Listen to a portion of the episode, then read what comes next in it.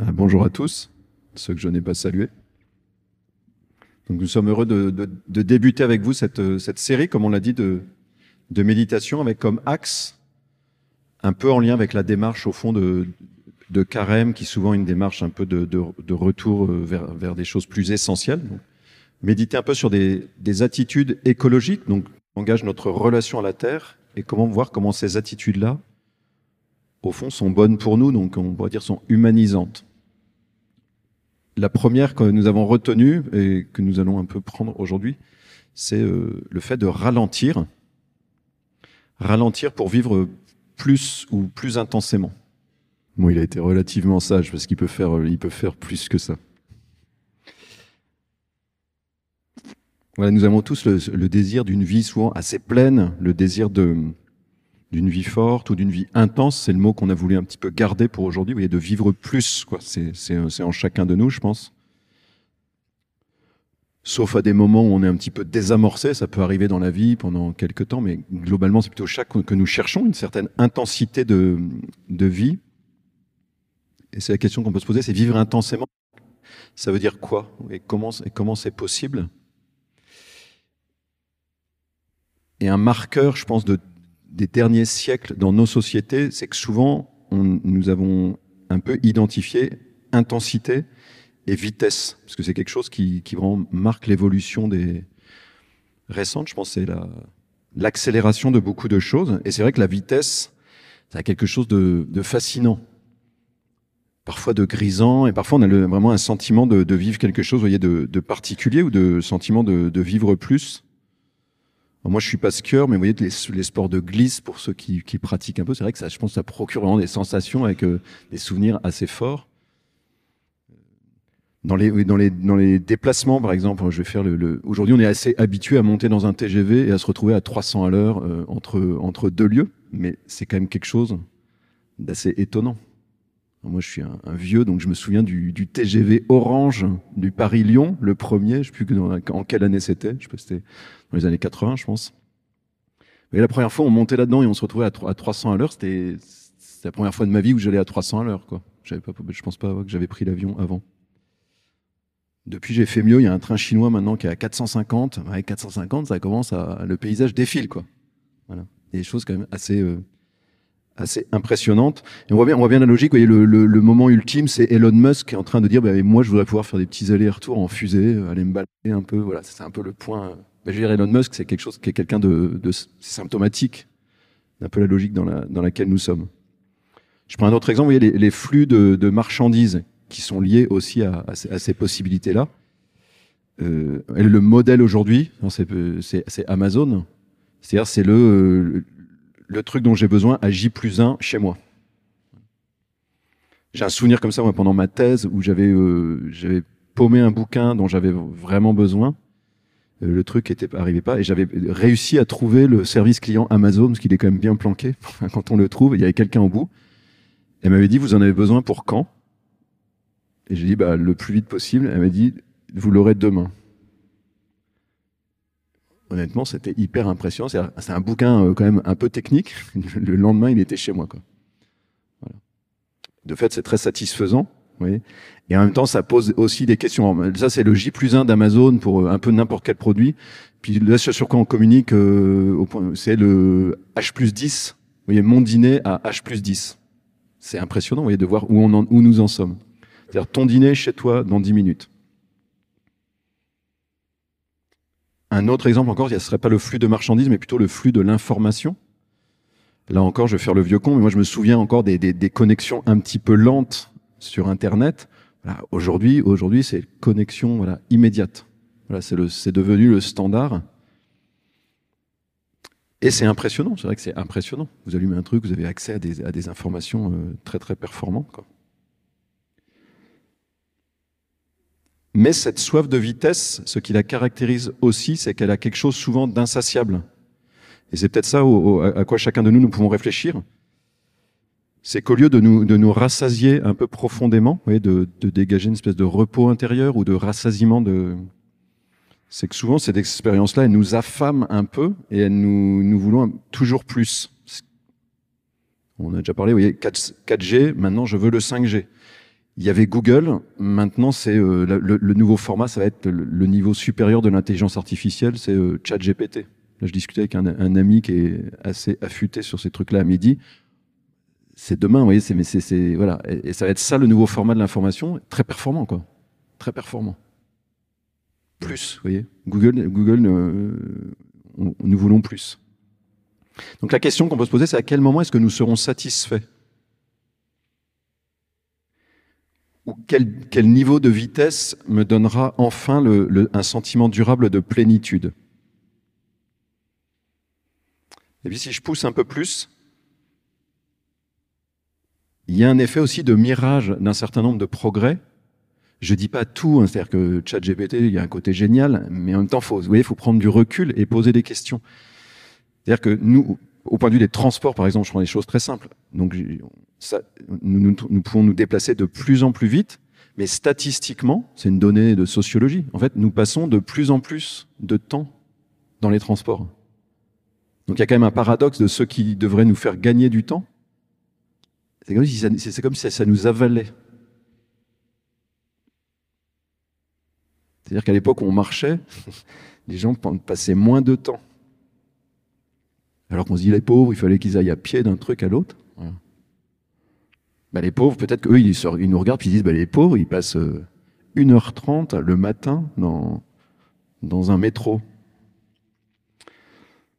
De la même manière, y a l'information où il y a vraiment des choses très performantes. De manière pragmatique, l'information la plus euh, consommée, c'est de l'information distractive. C'est-à-dire, c'est le scroll Instagram, quoi, en gros. Et le scroll Instagram, faites Testez-vous. Pour les quelques-uns parmi nous qui scrollent sur Instagram. Vous faites ça pendant 20 minutes. Et après, vous essayez de nommer 10 vidéos. Enfin, vous attendez une heure et vous essayez de nommer 10 vidéos que vous avez vues. Qu'est-ce que, quelle est la connaissance réelle que vous avez acquise? Alors, on a le droit de se distraire. Ça, c'est une chose. Vous voyez, au point de vue d'un flux d'informations qui est au service de, de la connaissance, au fond, et qui ne produit pas de connaissances réelles. Voilà, ça c'est les choses qu'il faut de temps en temps s'arrêter et regarder, considérer. Un chiffre qui m'avait donné un peu le vertige, c'était que le gain d'espérance de vie en France entre 1960 et 2000 correspondait, ramené à une journée, correspond, donc ça, ça faisait, en gros, ça, je crois que c'était deux heures par jour, mais ça correspondait au temps que les gens passaient devant la télé depuis son invention. Donc c'est pas mal de regarder la télé. Mais voyez, si tout le progrès de la science et de la médecine nous permet de, de gagner deux heures de vie par jour et qu'on les passe devant la télé, c'est aussi une donnée assez simple à considérer. Et je pense que le chiffre, il est à peu près prolongé par les réseaux sociaux aujourd'hui. C'est-à-dire ce qu'on a gagné depuis l'an 2000, à mon avis, on le passe devant euh, dans les réseaux sociaux. Tout ça pour ça, vous voyez, tout ça pour ça. Et donc c'est un peu ça la question qu'on peut se poser, c'est on juge l'arbre à ses fruits, mais à ses fruits réels, pas uniquement à ses potentialités, à ses virtualités, qui sont toujours un petit peu ce qu'on ce qu'on fait miroiter. Qu'est-ce que ça produit en fait cette quête de, de vitesse? Qu'est-ce que ça produit réellement dans ma vie? Il y a des bénéfices réels, mais après, vous voyez cette vision d'ensemble. Au, au final, qu'est-ce que ça produit dans ma vie?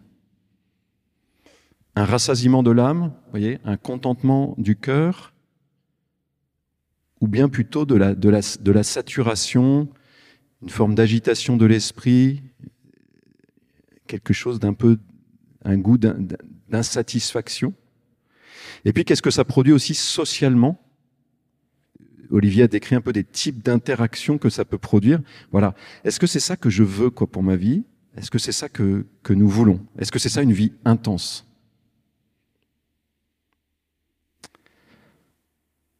Ce qui est intéressant, c'est qu'à ce critère humain s'ajoute en fait un critère cosmique,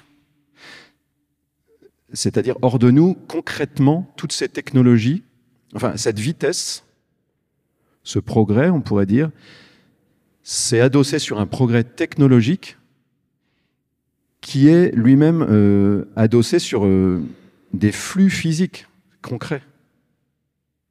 Et ça, on s'en rend pas compte parce que c'est comme ce sont des technologies de plus en plus dématérialisées dans l'usage, on a l'impression que c'est sans, effet. Mais si je veux mon, mon, dîner chez moi en 10 minutes, ben, regardez ce qui se passe à, 19h, 20h le samedi soir dans Paris. C'est-à-dire que vous avez une ruche de types qui sont sur des Vélib ou autres. Euh, je ne sais pas si vous avez déjà discuté avec quelqu'un comme ça. Euh, il y en a beaucoup qui sont dans des conditions sociales assez dégradées. Hein. C'est-à-dire ce sont des conditions de travail assez dégradées.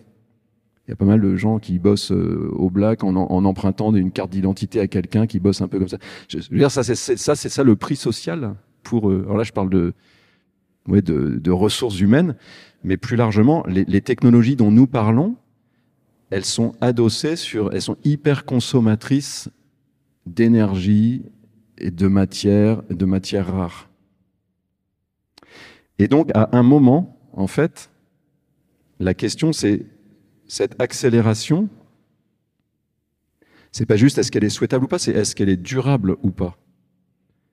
Et aujourd'hui, allez lire, euh, je sais pas, euh, le monde sans fin de Jean Covici. Aujourd'hui, ça n'est pas viable. Donc, voyez, la question, c'est même pas ralentir pour vivre plus intensément. C'est ralentir pour vivre tout court. Et donc, il y a une espèce de convergence que nous pouvons sentir entre ce que nous pressentons, en fait, qui n'est pas bon pour nous, cette accélération un peu indéfinie, c'est pas bon pour nous humainement, et nous voyons aussi, en fait, que c'est pas bon pour la Terre. Enfin, la Terre, elle s'en sortira. Il y a beaucoup de créatures qui vont pas s'en sortir, c'est la perte de la biodiversité. Mais la perte de la biodiversité, il y a un moment où ça va être nous aussi. Voyez. Alors, je pense que c'est intéressant de sentir la convergence de, de, de, de, ces, de ces deux lignes par rapport à la question de la vitesse, de l'accélération technologique, du progrès technologique. Je suis pas anti-technologie, mais je pense qu'à un moment, il faut s'arrêter, s'asseoir et regarder les choses.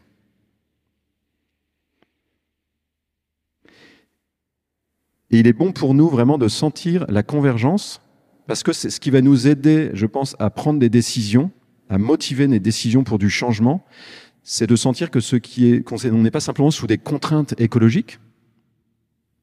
il n'y a pas simplement à ralentir pour que la planète ne crame pas, mais aussi parce que c'est bon pour nous. Aussi parce que c'est bon pour nous. je termine juste en, donnant quatre directions un peu de, en fait, de comment je peux ralentir de manière très simple, tout d'abord, ben, en faire moins en quantité. Vous voyez, en fait, souvent, on est un peu dans des, dans des styles de vie un peu extensifs. On pourrait appeler ça euh, la pathologie de l'activisme, c'est-à-dire qu'on nous multiplions les activités, quoi. Nous multiplions les activités. Souvent derrière ça, hein, c'est que nous, il y a une espèce de de fuite, d'un sentiment de vide. Alors, vous voyez, on on essaye d'occuper quelque chose. On fuit un sentiment de vide. Voilà. Réduire le nombre des activités, ça veut dire aussi concrètement, mais c'est des choses concrètes, peut-être réduire le nombre de déplacements que nous faisons versus la tentation d'être un peu omniprésent, d'être à trois endroits euh, dans la même journée. Ben, parfois s'arrêter un peu. En fait, je vais choisir un endroit, je vais choisir une soirée, je vais choisir un lieu. Ça, ça suppose de savoir dire non à certaines euh, propositions qui vont être faites. Et ça, assez difficile parce qu'il y a toujours des bons alibis. C'est-à-dire qu'il y a plein de choses dont nous parlons qui sont des choses bonnes. Mais si je veux ralentir, il va falloir dire non à des choses. Voilà, en faire moins en quantité.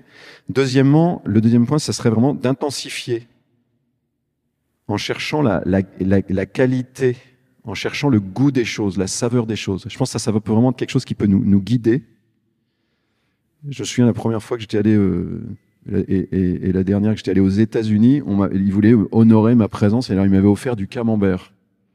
Et il l'avait décapsulé devant moi d'une boîte.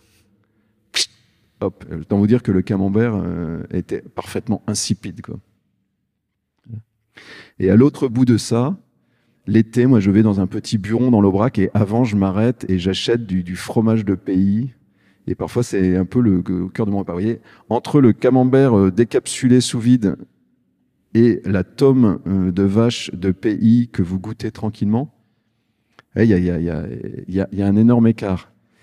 Je sais pas si vous avez, vous avez tous déjà fait cette expérience-là. Quand vous le, le, camembert comme ça, vous l'avalez comme ça, vous faites même pas gaffe. C'est-à-dire, ça va vite. Quand vous avez quelque chose qui a du goût, vous ralentissez en fait, vous goûtez et vous, mangez moins vite. Et ralentir pour goûter en fait. Ralentir pour goûter les événements euh, que nous, que nous vivons. Prendre le temps de, de goûter et dans le prolongement de ça, vous voyez, mettre son cœur dans ce que je vis. On a déjà parlé une fois ou l'autre, mais pour moi c'est vraiment une clé c'est vrai de ralentir, ça va permettre aussi de, de, vouloir plus, de prendre le temps de vouloir plus l'événement que je suis en train de vivre. Vous pouvez, le, vous pouvez le, en faire l'expérience exactement maintenant, voyez. À l'instant où je suis là, je peux vouloir plus ou moins être là.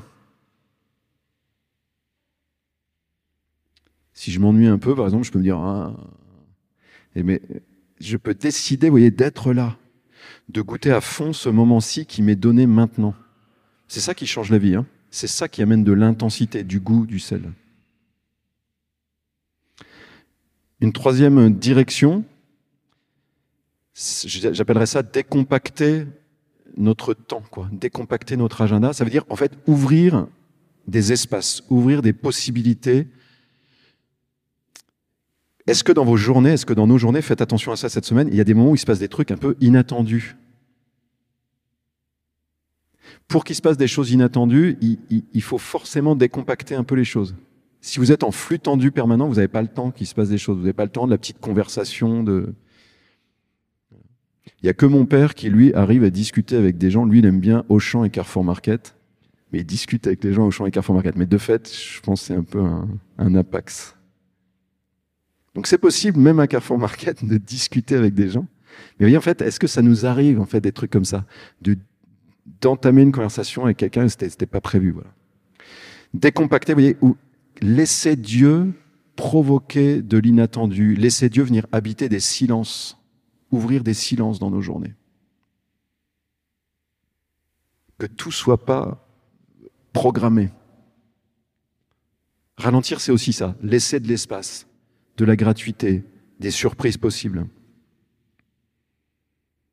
Et là, Dieu va pouvoir parler d'une manière euh, étonnante. Et ça, c'est hyper joyeux, en fait. Ça amène vraiment du sel. J'avais mon boulot, j'avais mes trucs à faire, et puis il y a cette rencontre. Parce que j'étais pas complètement comprimé, donc je peux prendre dix minutes avec quelqu'un à un moment. Pas prévu. Et enfin, la dernière chose, ce serait de, de, de recueillir ce qui est donné de faire mémoire. Ouais, c'est pas la volonté, là, c'est plutôt la mémoire que je vais exercer. C'est quelque chose que, quand nous sommes un petit peu sous tension intérieure, c'est quelque chose qu'on va tout le temps zapper, ça. C'est-à-dire que nous allons vite. Donc, j'ai terminé une activité, je passe à la suivante. Et du coup, je court-circuite ce temps très, très précieux qui est, une fois que j'ai vécu quelque chose, d'en faire mémoire, de, de, de, de reprendre un peu ce qui s'est passé et qui peut faire naître dans mon cœur, devant Dieu aussi, une action de grâce, un merci.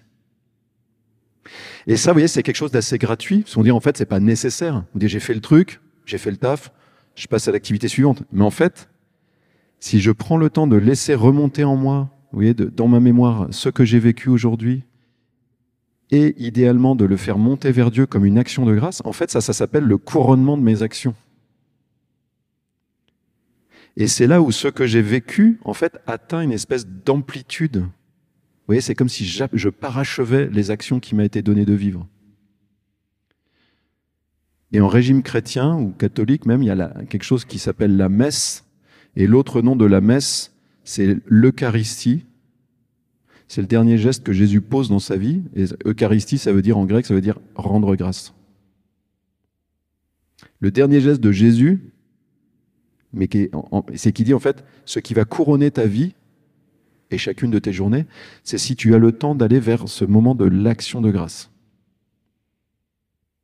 Ça, ça suppose forcément de ralentir. Parce que j'arrête d'être dans une activité, j'arrête mes activités et je laisse monter une action de grâce.